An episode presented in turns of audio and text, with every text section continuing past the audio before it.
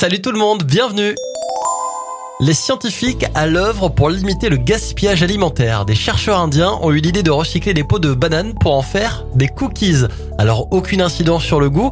Avec ses vertus antioxydantes, la farine de pot de banane serait même un très bon conservateur naturel. Donc à vos fourneaux. Pour offrir aux usagers les meilleures conditions de route, l'État de Victoria en Australie a décidé de transformer sa signalisation routière en bande phosphorescente pour qu'elle brille dans la nuit. Les lignes blanches de la route absorbent l'énergie solaire émise durant la journée pour la retransmettre la nuit.